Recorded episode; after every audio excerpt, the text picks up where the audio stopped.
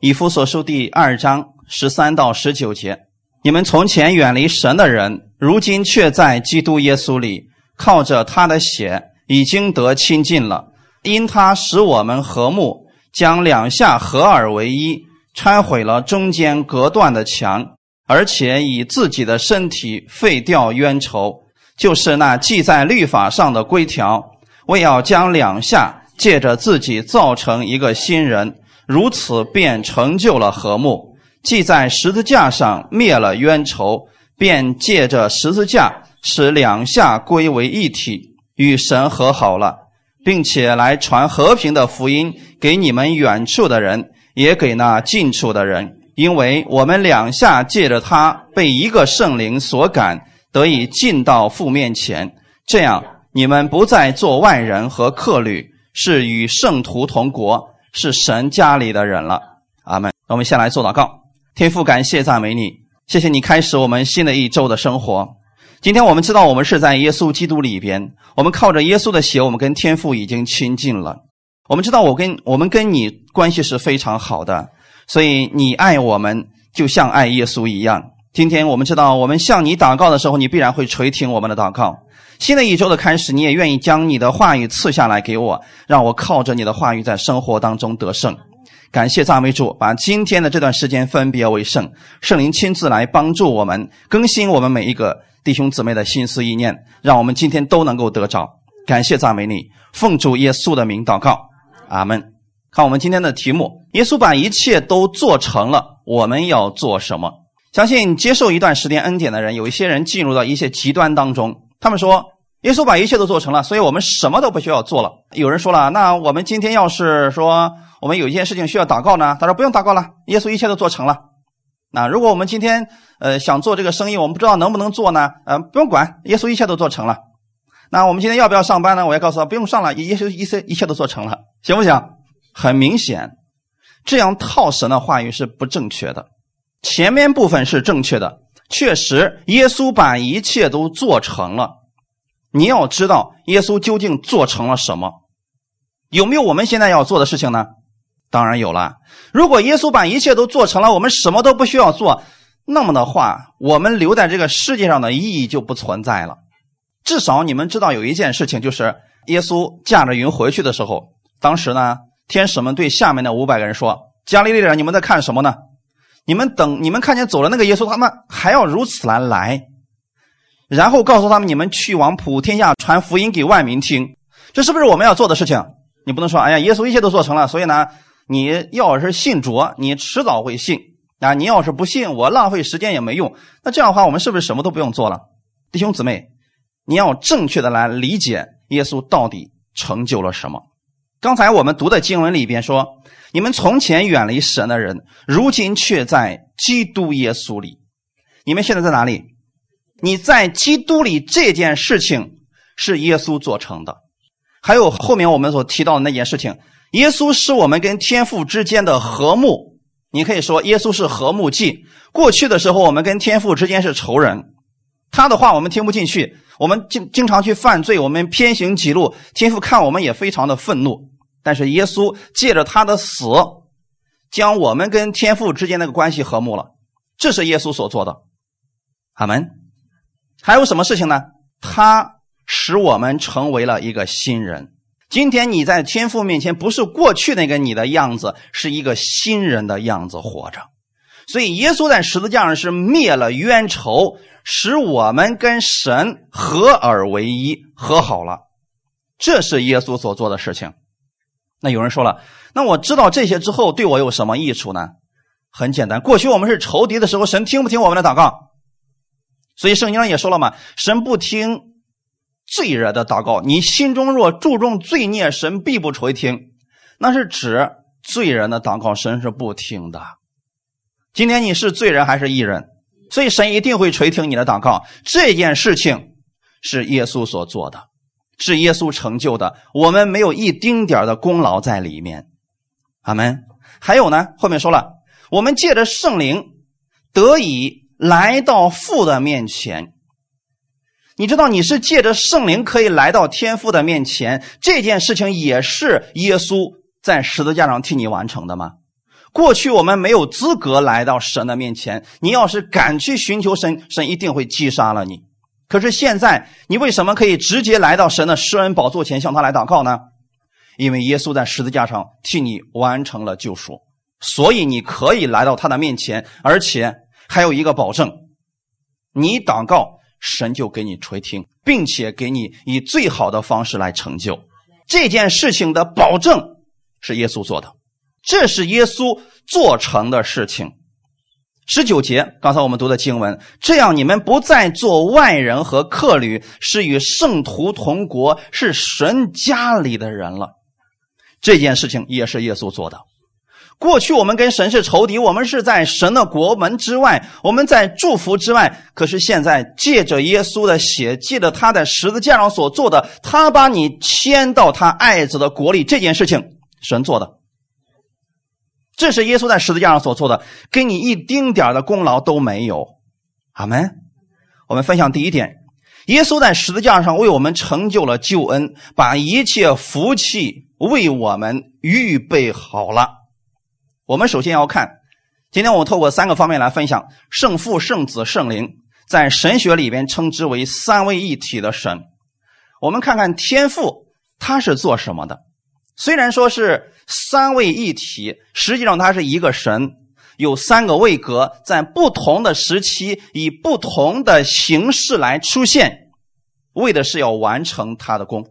阿门。我们先看一段经文，《创世纪》的第二章一到三节：天地万物都造齐了，到第七日，神造物的功已经完毕，就在第七日歇了他一切的功，安息了。神赐福给第七日，定为圣日，因为在这日，神歇了他一切创造的功，就安息了。好，弟兄姊妹，这件事情你有没有参与呢？这是神所成就的功。这件事情有没有成就？很好。这件事情当中，创造之功已经完成了。神把这一切都造好了，所以你能看到这个世界上有很多好看的、好吃的、好玩的，那是神早都给你预备好了。今天你说：“哎，我终于发现了这么一个东西。”今天你觉得电脑很稀奇吗？觉得量子科学很稀奇吗？早在创世的时候，神都把这些东西放在里面了。如果神不把这些东西放在里边，你能发现吗？你永远发现不了的。神把这些放在里边然后让你来看见，你就知道神的奇妙。所以，我们每一天，我们是在这个世界上来观察神的奇妙。阿门。所以，我们的一生是非常有意思的。将来我们到了天国，我们干什么？劳动吗？不是的。你干什么呢？观察神的奇妙。每一天都在观察神的奇妙，对吗？你就看今天神给你什么样的恩典。今天神给你什么样新的供应？神给了你什么样的奇思妙想？将来我们在天国是做这个事情的，但是这一点都不痛苦，而且是一个享受的过程。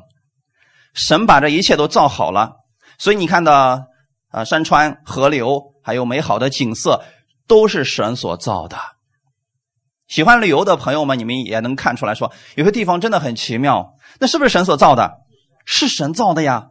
造物之功早都已经成就了，在这件事情上，你不是参与者，但是你是享用者。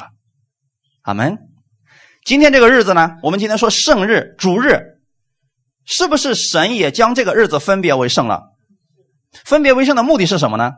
他是要告诉你，他的创造之功完成以后，他就停了一切的功，安息了。神安息不是因为他累了。而是因为他的功做完了。今天我们也应该有个循环，什么循环呢？就是以七天为你工作的一个循环，工作六天，这六天应该结束了。到第七天的时候，应该让你身体休息一天，然后下一周是一个新的循环的开始。为什么要这样？因为是神造了我们这个身体，既然神是这么说的，那就一定这样最适合我们的身体恢复。阿门。所以，如果你在主日的时候，你选择来教会，那就更好了。为什么呢？神会在这个日子当中，透过他的话语恢复你的身体，更恢复你里边的力量。这是天赋的创造之功已经完成了。那天父他是做什么的呢？我们祷告的对象应该是天父，天父是三位一体当中的圣父的这个角色，他的作用是计划，是创造。他计划要把美美好的东西给人来享用，他做好了一切，然后邀请你来吧，跟我一起来享用吧。结果亚当犯罪了，亚当选择不，我要自己努力，然后来享用。他选择了另外一条路。那这条路很明显是现在世人的一个状态。可是我们的天赋不愿意人活在这样的劳苦愁烦当中。世人有了罪，这个罪要解决怎么办呢？所以神就差派他的独生爱子耶稣来到这个世界上，要解决人罪的问题。只要这个罪的人问题解决了，神就可以畅通无阻来赐福给你，对吗？很好。那么这样的话，神就差遣了他的爱子来到了这个世界上，为的要解决我们罪的问题。所以救恩也完全是神的恩典，没有人一丁点的参与。这是耶稣所成的。我们读一段经文，《提摩太后书》第一章九到十节，一起来读一下。神救了我们，以圣招招我们，不是按我们的行为，乃是按他的旨意和恩典。这恩典是万古之先在基督耶稣里赐给我们的，但如今借着我们救主基督耶稣的显现，才表明出来了。他已经把死废去。借着福音，将不能坏的生命彰显出来。阿门。弟兄姊妹，透过这段经文，你们看见了什么呢？神救了我们，以圣招招我们。神招我们不是因为我们够好，神招我们的目的是什么？是因为我们现在出了问题，我们需要被拯救，所以神来招我们。他是把他已经成就的救恩给我们显明，然后说过来吧。接受我，你就得着了救恩。这是不是耶稣来到世上的目的？所以他说：“凡劳苦担重担的人，你们可以到我这里来，我就必使你们得享安息。信子的人有永生，不信的人没有永生。耶稣到世上来，就是要告诉你：如果你现在意识到了你的问题，来我这儿，我是你的答案；来我这儿，我是你的生命；来我这儿，我是你的道路。到我这儿来，你就可以。”走向通往天国的道路，可以到父那里去。这是不是耶稣做的事情？在这件事情上，耶稣没有让你说来跟我一块上十字架吧。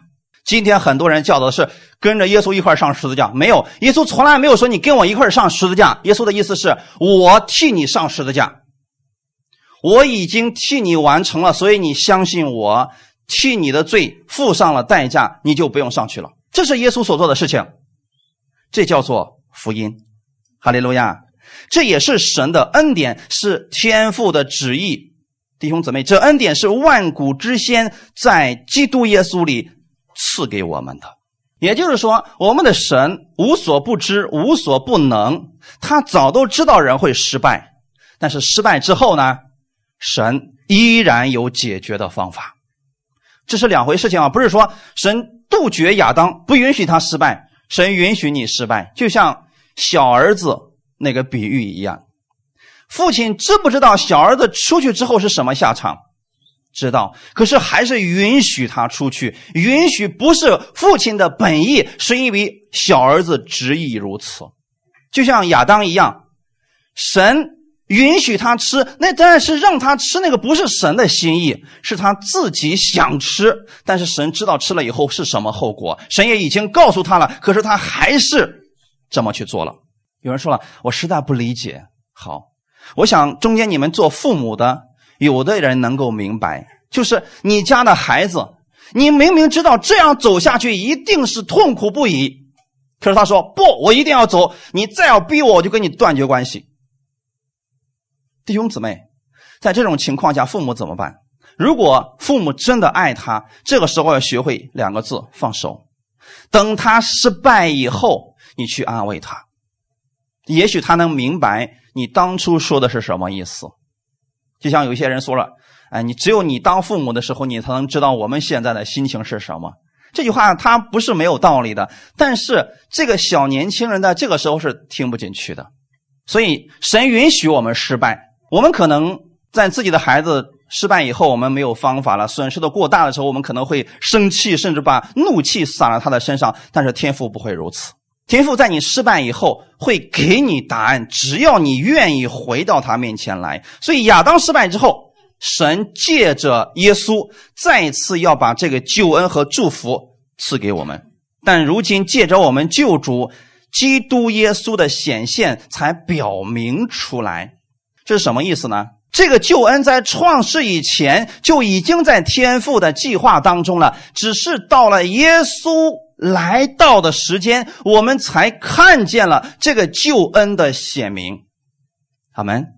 就像今天有些人。是在八零年信主，有的人是在九零年信主，有的人是在一九年信主。那你说神知道这些事情吗？知道，只是说你现在在这一年当中，你才看见了这个救恩，这个救恩才向你显明，是你的心此时才打开，不代表神没有预备好。神的救恩早在创世以前就已经预备好了。所以亚当犯罪之后，神就已经给他预备了救恩。神杀了动物，用动物的皮子做衣服给他穿，那是不是救恩？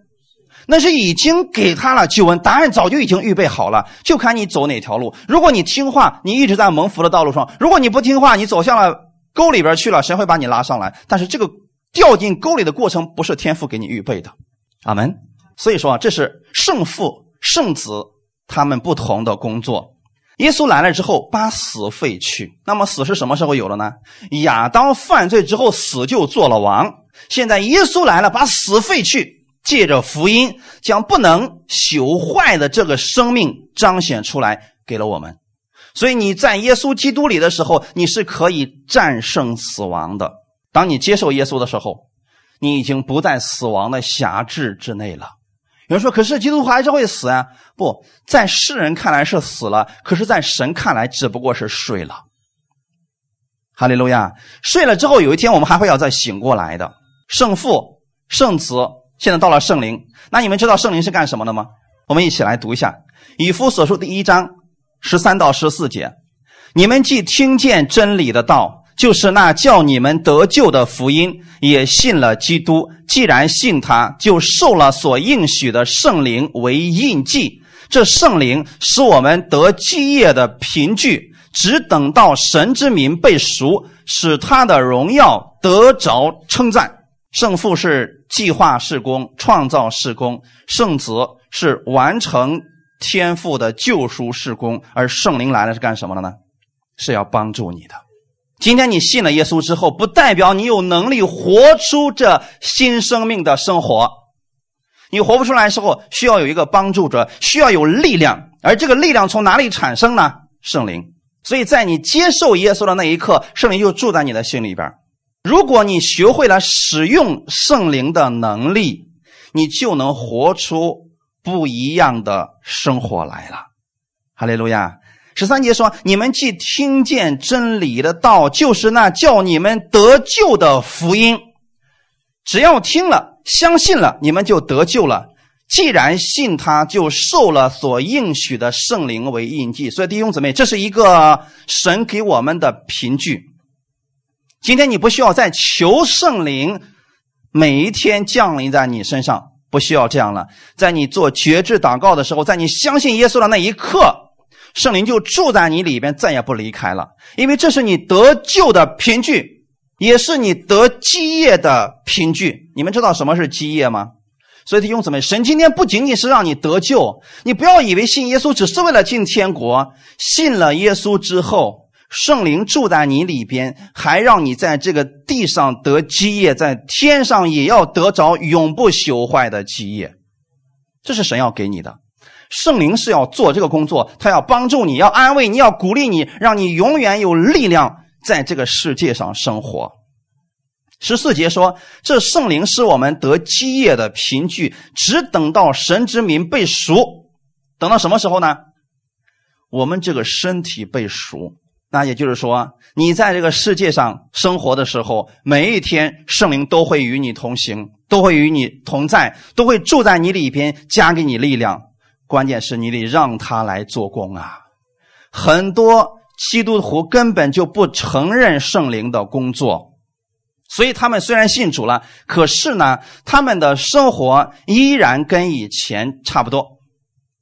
他们没有看到神有什么样的工作在他身上彰显出来，其实就是因为缺少了圣灵的工作。如果我们愿意让圣灵帮助我们，比如说我们祷告的时候，我们可以用方言来祷告；那我们每天的时候，我们可以借着方言祷告，开启很多属灵里边的事情。这个时候，你对神的认识会越来越多，越来越多。因为就拿读圣经来讲，如果没有圣灵的帮助，你是不明白的。那包括这个世界上有很多的事情，圣灵可以参透万事。你只要学会使用这能力的话，很多世上的规律，你一眼就看明白了。你想，你在这里的时候，你只要一祷告，这个人心思意念你就能明白，这是圣灵的工作呀。你们无论看旧约还是新约，是不是有这样的人？比如说旧约里面有很多的先知，那有一次的时候啊，扫罗他不知道呃自己该怎么做了，所以他去找先知的时候，那先知就知道是他了。弟兄姊妹，这样的事情是要告诉我们，圣灵是可以参透万事的。你借着祷告，圣灵会提前告诉你有些事情。当然了，这个事情你只要不断的祷告，你们都可以有相似的这样的经历的。这是很简单的事情，因为圣灵来就是要做这个事情的，就是要帮助你认识神的话语，认识耶稣基督的真理的。这是不是神所做的事情？让圣灵住在你里边的时候，你并没有努力做什么事情，只是你愿意让圣灵进入，圣灵就住在你的里边了。好，那么既然是这样，耶稣在十字架上还给我们成就了什么呢？医治的应许。你知道圣经当中有很多的应许吗？一千五百个左右的应许，这些应许都是赐给你的。他的意思是白白的给你，只要你相信，你就可以得着这些应许的。这是神早都已经预备好的祝福。不是你今天有需要了，神说：“哦，这个事情我不知道，你等一下，我去预备一下。”没有，神早就预备好了。你需要的时候，你只需要支取下来就可以了。我们看医治的应许啊，《彼得前书》第二章二十四到二十五节，他被挂在木头上，亲身担当了我们的罪，使我们既然在罪上死，就得以在义上活。因他受的鞭伤，你们便得了医治。你们从前好像迷路的羊，如今却归到你们灵魂的牧人监督了。阿门。这段经文很有意思啊！你知道有很多基督徒，他们觉得得医治很难。为什么他们觉得难？信心不够，靠自己努力。其实如果靠自己努力，就不是难的问题，是不可能的事情。如果今天得医治是凭了一种精神意念，那就麻烦了。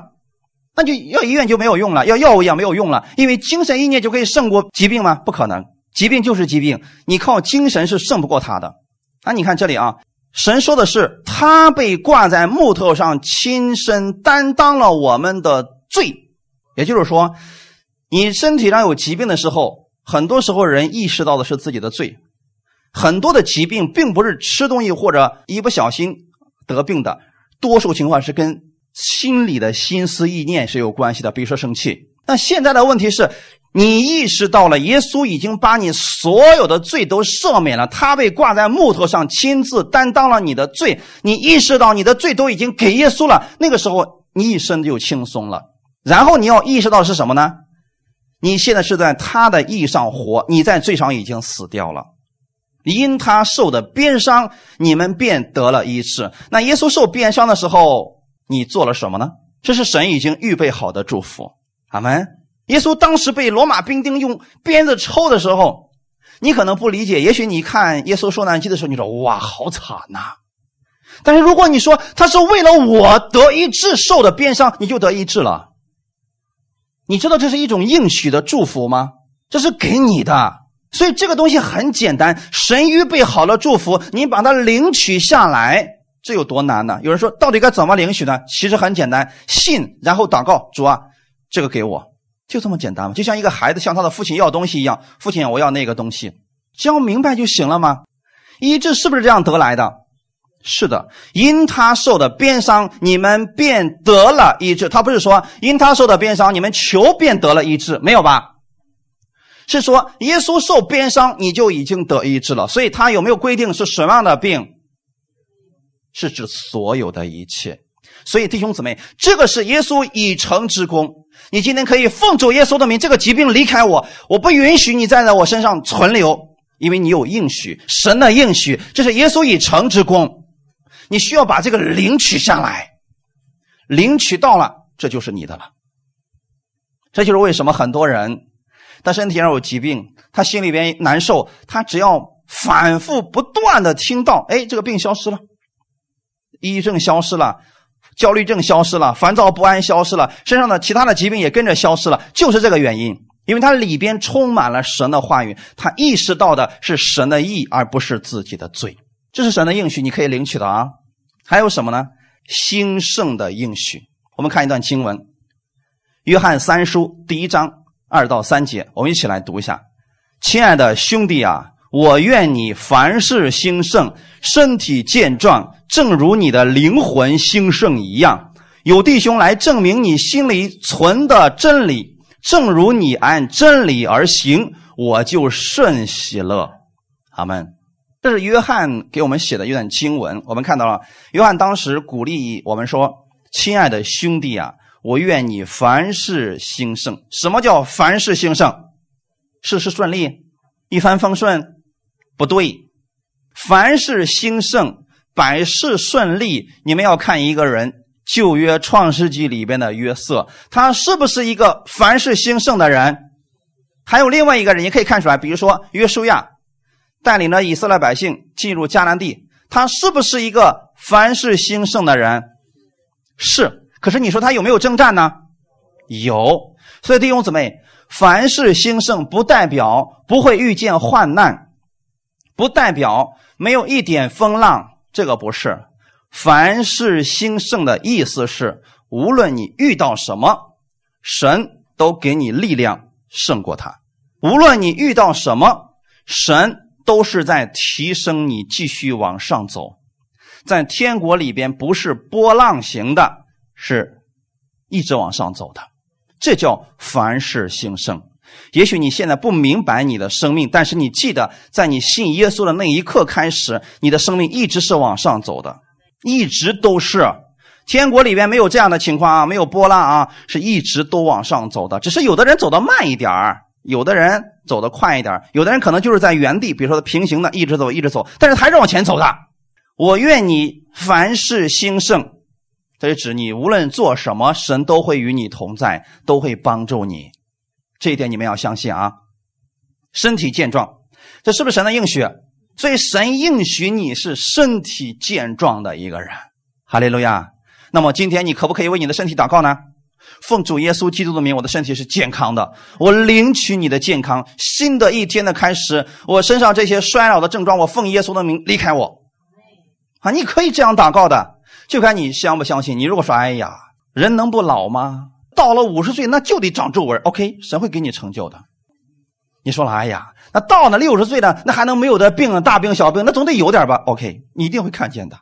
那问题是，圣经上有很多人，他已经是逆生长了。比如说萨拉，姊妹们的榜样，九十岁的时候美丽的跟少女一样，因为有两个王看上她，那两个王都是世俗上的王。他们什么美女没见过呀？是不是？为什么能看上萨拉呢？确实漂亮。也许有一天我们到天国能看到她到底长啥样啊？她靠什么保养的？那过去有这么先进的化妆品公司吗？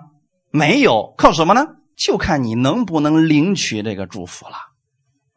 如果你们说了，哎呀，五十岁了生孩子就完了，那就肯定是这个情况呀。你已经给你的身体发出了这样的命令和语言。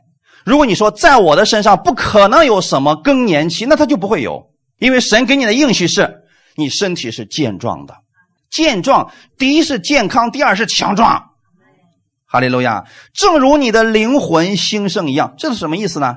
就是你魂兴盛的部分决定了你身体兴盛的部分，你心思意念怎么想，你的身体就成为什么样子，就是这样的。那么我们现在首先要从我们的口来改变。你首先得相信，神愿意你凡事兴盛，身体健壮。你说我现在做生意已经好久了，好像没有什么好转。在没有好转的时候，你怎么想的？你是说，哎，不行就换一个吧？那是你已经放弃了。你说，哎呀，实在不行的话，我看看有没有别的方法可以呃找找看？弟兄姊妹，这样的话，与其去找事情，不如来到神面前寻求他的智慧。为什么有一些人，他身体上有了疾病了，几经医生折腾，最后医生说我们也没办法了，最后他才来到神面前，其他事都不干了，就在神面前祷告。那个时候你发现他也有时间了，他也有祷告的内容了。以前的时候他说：“哎呀，我不会祷告呀，我没有时间呐。”其实一般来说，没有时间的人都是快差不多快要走的人才说我没有时间了。你发现那个时候你跟神交流的时候，哎，你发现信心特特别的大。为什么？你单单的目光就在神上面，因为世人已经给你下了最后的通牒了，没有方法了，没有出路了，你才知道耶稣是你唯一的出路的时候，你发现，哎，这个路特别管用。那为什么不在一开始的时候我们就走这条路呢？如果我们现在已经养成一个习惯，遇到事情我们先来到神面前祷告，就算现在遇到波浪了，遇到问题了，我们还是相信神，你使我凡事兴盛，身体健壮。无论任何环境，你都如此相信，那么神就让你看见最后的这个结果就是美好的。因为不是一处的圣经告诉你是这样的，神也说过万事互相效力，就爱神的人得益处。那这话能不能成就在你身上呢？你一定要如此来相信啊！关键在新约当中就一个字儿信，信了你就能看见这应许在你身上成就。阿门。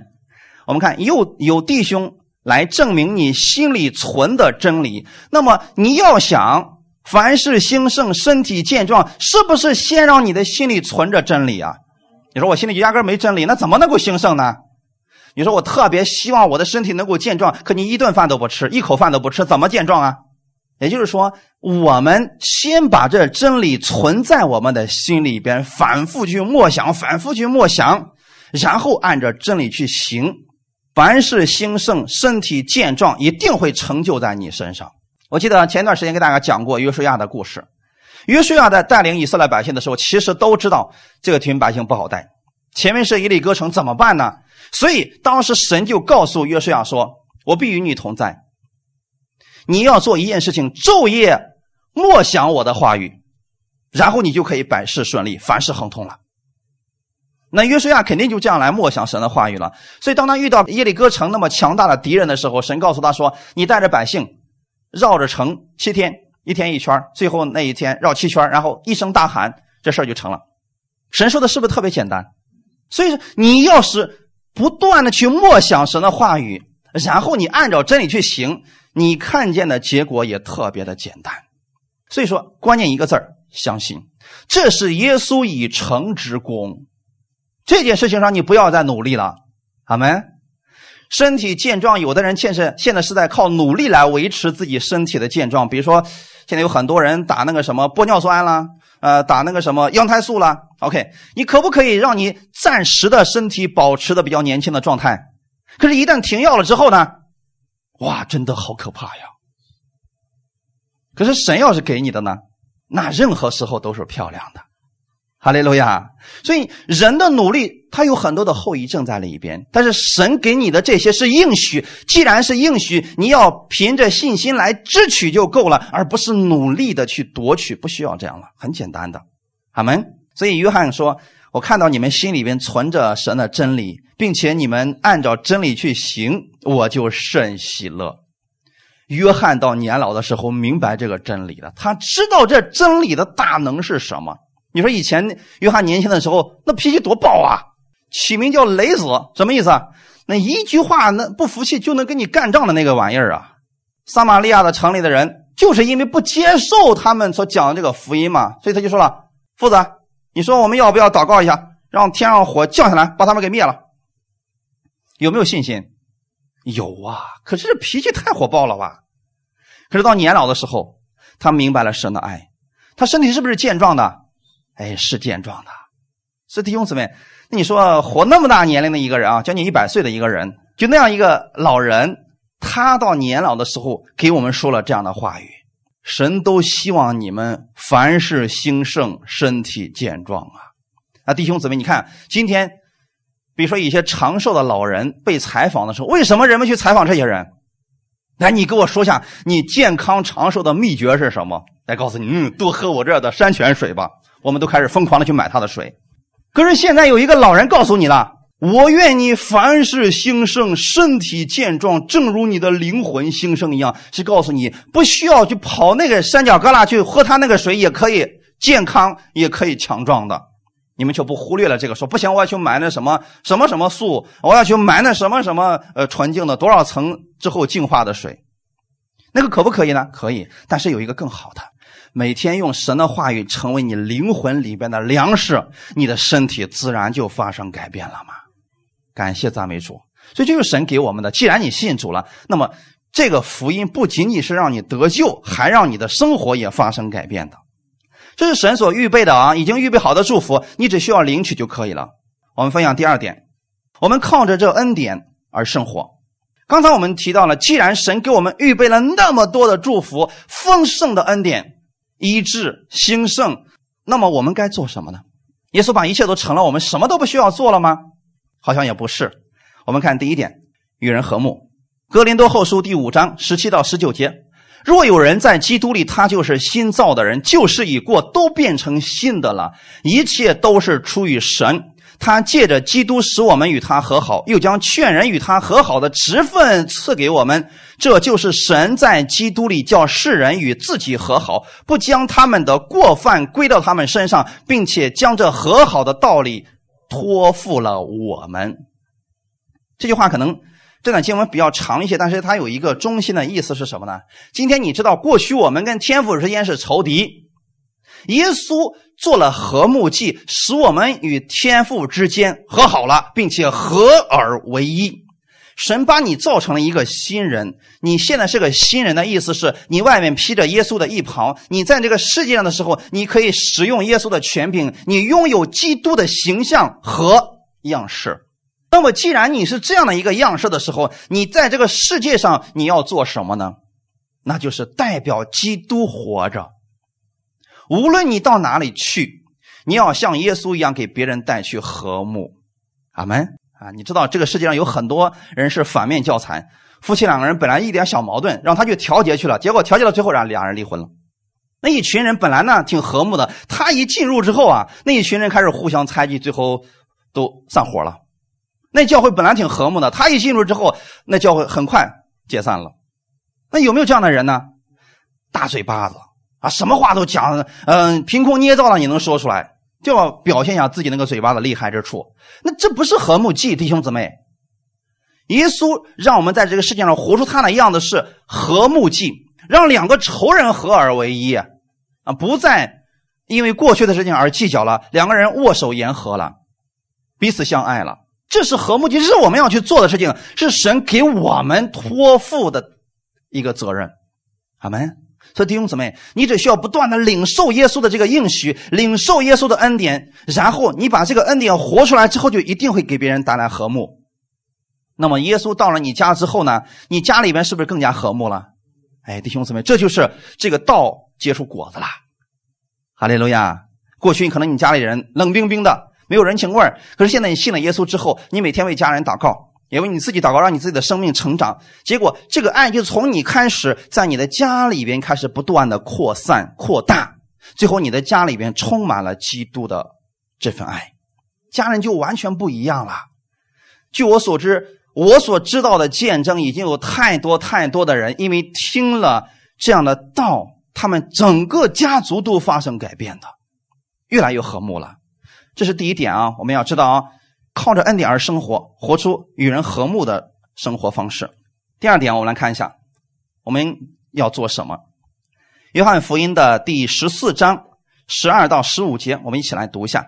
我实实在在的告诉你们，我所做的事，信我的人也要做，并且要做比这更大的事，因为我往父那里去。你们奉我的名，无论求什么，我必成就，叫父因儿子得荣耀。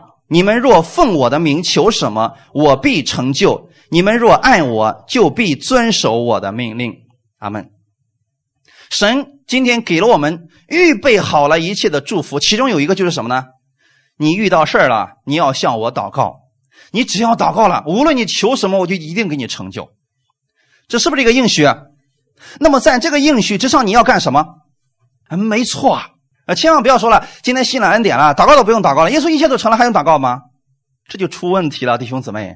我们遇到了问题，遇到了事情，是不是还是需要祷告的？那么怎么祷告呢？怎么才算是祷告呢？有人说我真不会祷告呀，其实特别简单。你跟你最要好的朋友在一块聊天的时候，用不用写一个手稿？啊，用不用计划一下？今天一二三四五，先列个大标题出来，随便聊，是不是？心里有什么就说什么，跟天父之间也要如此。心里有什么说什么，难过的、不难过的、高兴的、不高兴的，可以都向他来讲的，这就是祷告，对不对？当你说出去之后，神知道你要什么，会给你成就的。而且，如果你真的需要神给你成就什么事情，这里说啊，你们奉我的名，无论求什么，我必成就，叫父因儿子得荣耀。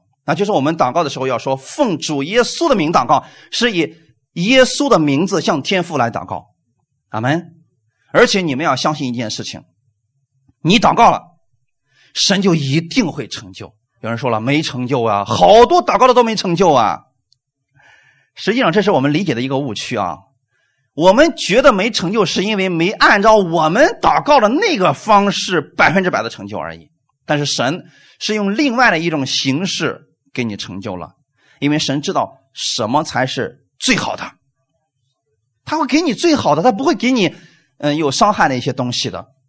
所以神一定会成就。既然神说了，他就一定会给你成就。那么你祷告，这就是我们要做的事情了。哈利路亚啊！但是呢，不是透过祷告来让神被感动，然后再给我们成就，不是。是你相信了，这是我们的生活。他是我的父亲，是我最好的朋友。所以你们生活当中一定会有自己最要好的朋友。你是有什么事情了，特别高兴，你想跟他分享，对吗？实际上这就是交流嘛，弟兄姊妹。那我们像天父之间其实也是这样的。你不是每次去，你想透过这个说话让他感动，然后给你成就某个事是你相信他已经给你成就了，所以你愿意向他去说。你你知道他乐意听你的祷告，这就够了。所以这样的祷告中间是十分的愉悦的，它不是一种功课，也不是一种作业，那样的话就有负担了啊。十五节，你们若爱我，就必。遵守我的命令。那耶稣的命令是什么呢？彼此相爱。然后你们遇到什么事情，就向天父来祷告，他一定会给你们成就的。哈利路亚。还有一个是什么呢？传扬他的命。哥罗西书第一章二十八到二十九节，我们传扬他。是用诸般的智慧劝诫个人、教导个人，要把个人在基督里完完全全的引到神面前。我也为此劳苦，照着他在我里面运用的大能，尽心竭力。我们为什么去传扬他呢？因为这个主实在是太好了。不是因为神说了我们要传扬他，我们才传扬他，是因为我们真的感受到了他的这份爱，我们也经历了他的大能，所以我们特别乐意去传扬他。啊，这种传扬是心里边如果不做的话就难受啊，特别想告诉别人的那种心情啊。我们传扬他是用什么呢？诸般的智慧，诸般的智慧就是每个人的不一样，所以传福音没有固定的格式。你可以用你的知识，用你的智慧，总之呢，你能够把耶稣给他讲明就行。劝诫个人，那如果别人走错了，我们一定要去劝诫个人，教导个人，用真理来教导。干什么呢？要把个人在基督里完完全全的引到神面前。其实弟兄姊妹知道吗？我们的工作传福音其实特别简单，你只记住一个原则。剩下的怎么做已经不重要了啊！什么内容、什么方式不重要，你记住这个原则就行了。那就是什么呢？现在这个人有问题了，你需要做一件事情，把他带到神的面前，让他的目光去仰望十字架上的耶稣，这就够了。这就是传道。所谓的传道人就是做这个事情的。啊，只不过我们用比较专业的圣经的话语啊、真理啊。那如果我们没有这些真理，我们明白多少，我们说多少就好了。你用你的最普通的话语，只要他能够听得进去，让他去倚靠耶稣，这就简单了。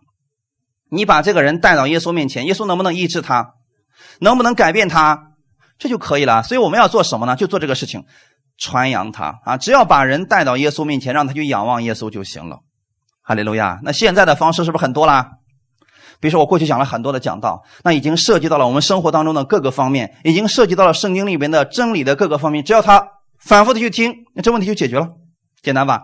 比以前容易多了呀。我也为此劳苦，照着他在我里面运用的大能尽心竭力。你发现了没有？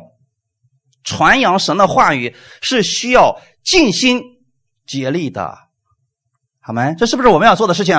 你不能说耶稣一切都完成了，所以我不要做了，那是为自己的懒惰找借口啊！所以很多人想看见神迹，就天天躺在床上说：“主要让我看见神迹吧。”神说：“没有，没有神迹了。你的要的神迹一定是在事工的现场，弟兄姊妹，也就是说，你传福音的时候，你遇到事情向神祷告的时候，就能看见神迹了。哈利路亚！你伸手为一个病人祷告的时候，就能看见神迹了。”你要说他在家里边说主啊来个神迹给看一下吧，永远看不到的。所以啊，我们要传扬神的名，那个时候你就能看见神的各式各样不同的工作了。那最后的时候，我们看一段经文，我们生活当中实实在在的一个应用啊，《哥罗西书》的第三章十八到二十二节，我们一起来读一下啊，十八到二十四节，你们做妻子的当顺服自己的丈夫，这在主里面是相宜的。你们做丈夫的要爱你们的妻子，不可苦待他们；你们做儿女的要凡事听从父母，因为这是主所喜悦的。你们做父亲的不要惹儿女的气，恐怕他们失了志气；你们做仆人的要凡事听从你们肉身的主人，不要只在眼前侍奉，像是讨人喜欢的，总要存心诚实敬畏主。无论做什么，都要从心里做。像是给主做的，不是给人做的。因你们知道，从主那里必得着基业为赏赐。你们所侍奉的乃是主基督。阿门。这个世界，你看起来你好像是在这个世界上工作，但实际上，你如果透过属灵的眼睛去看这个世界，凡事都是跟主有关系的。我们的主总是要给你机会得赏赐的。所以这里边提到了啊，首先是妻子。夫妻关系怎么相处呢？所以说，我们靠着恩典而生活，它是跟我们的生活有关系的。既然我们的恩典之下，我们称为恩典之子，那我们就要过与这个身份相称的生活，这样对你是有益处的。做妻子的要怎么样呢？当顺服自己的丈夫，这在主里面是相宜的，就是跟你的身份是相称的。那怎么样才算才算是顺服呢？顺服不等于屈服，它是两回事啊。也就是说，顺服是有个条件的，他所说的符合圣经了，我们要听。如果他让你杀人放火跟他一块你要不要去啊？不要去啊，还要拉着他才行呢啊。所以说啊，这是当妻子的一个智慧的所在。当顺服自己的丈夫，就是不要跟他对着来啊。女人既然是柔软的一面，那就是柔软的一面去。辅助他就行了，这是在主里边相宜的一个事情。十九节说：“你们做丈夫的要爱你们的妻子，不可苦待他们。”那弟兄们是不是知道怎么过生活了？要爱妻子，所以不要跟他讲道理。男人有很多时候理性特别的强，他们总是想说这个是正确的，那个是错误的。你做这个不合规矩。但是在家里边呢，不要跟妻子讲什么规矩，那个没有用。家里边不是讲规矩的地方。啊，那是讲爱的地方，所以说呢，爱他就行了啊，不可苦待他们。说啊，男人虽然有力量啊，但是不要用力量去对付自己的妻子。二十节，你们做儿女的，这是儿女的跟父母的关系啊。你们做儿女的要凡事听从父母，在这里有又提到了一个事情啊，凡事听从，那是指在符合神话语的基础上，你才去听的。啊，不能，他都说错了，你都已经错的离谱了，你还要去听？但是有一点啊，还是需要有智慧，就是不要跟他直接硬碰硬。我们需要有智慧啊，委婉一点就好了。这是主所喜悦的。那么后面，你们做父亲的不要惹儿女的气，恐怕他们失了志气。神造了我们这个身体，所以对我们的身体构造，还有我们这个。魂的部分，他了解的非常的透彻。他这里边没有提到说你们做母亲的，而是说你们做父亲的不要惹儿女的气。所以在家里面，一般是父亲啊那能让孩子们气得半死，但是又无可奈何。啊，一般来说，孩子们不怕母亲，但是多数情况之下是害怕父亲的。所以这里说了，父亲不要惹儿女的气。为什么呢？你用强权对孩子，后果是什么？你们知道吗？孩子们没有志气了，没有理想了，什么都不敢干了。这样的话不是你所愿意看到的结果啊。所以很多家里的孩子是被定罪了，最后呢，什么都不能干，不敢干，没有信心，做什么都做不了，所以他只能在家里边打游戏啊、上网什么，因为已经被吓怕了，出门都不敢，都不知道自己能干什么，跟父母是有关系的啊。二十二节，你们做仆人的要凡事听从你们肉身的主人。这里面提到了工作，就是我们今天在公司里面上班怎么办呢？不要指责人家老板脾气不好，那是他的事儿，你在人家上班就得听他的。是不是很简单？因为呢，这里说到不要只在眼前侍奉，想是讨人喜欢的，总要存心诚实敬畏主。你得知道一件事啊，这老板虽然脾气不好，但是呢，你来到这家公司，神因着你会赐福给这家公司的。阿门。你不是在服侍他，你是在服侍主，双方面的神借着他把这个呃你要的工钱给你。但是呢，神也借着你把祝福给他，所以你们是彼此在服侍的。当然，你不能把这话告诉他，如果他不信主的话，你从心里面要知道这是一么个什么样的事情就行了。你这样做的时候，神在合适的时候会把你换到另外一个、提升到另外一个空间里面去。在目前这个环境当中，那一定是神要造就你，或者说要扩大你的器皿，造就你的品格，让你承受更大的祝福。这是恩典之下的相宜生活。我们的原则是什么呢？上面呢，不管是孩子、父母啊，还是工作呀，无论你做什么，二十三到二十四节说，无论做什么都要从心里做，像是给主做的，不是给人做的。你们今天上班，你要记得，你不是给你的老板打工，你是给主在做事情。阿门。你们今天做生意的，你不要觉得你自己很了不起，你只不过是替主在管理钱财而已。你们今天教导孩子，你不要说孩子是你的附属品，不是，你只是神产业的管家而已。阿门。既然我们是管家，那我们就得按神的方式去管教他们、教导他们就好了啊！你这样去想的时候，一切事情变得很简单了。这是恩典之下的生活，这是我们要做的事情。因你们知道，从主那里必得着基业为赏赐。所以，不管你是上班也好，做生意也好，还是教导孩子也好，总之，你知道所有的事情，你要看的是给为主在做。就像我服侍你们，你们有什么问题找我，我去服侍你们，我不会觉得我的能力多大，我帮助你，我希望你感恩我、高看我一样，不是。我觉得我服侍你是因为主给我这个机会，我可以服侍你。那么神会给我赏赐的，阿门。那个时候你做事情的时候，你不是眼巴巴的期望着人能够理解你，给你一点好处，不是的。你是眼光放在神那里，这就是恩典下的生活。你们如此生活，一定会看到更大的祝福的，因为你们所侍奉的乃是主基督。阿门。好，希望今天的讲道给大家有一些帮助。我们一起来祷告。天父，感谢赞美你。今天谢谢你借着这样的话语，让我们知道耶稣成就了一切。我们要在他的应许当中领取他的应许而生活。我们借着祷告，借着宣告，我们借着每一天的生活当中所经历的事情，我们在观察神的作为。谢谢你开始我们新的一周的生活。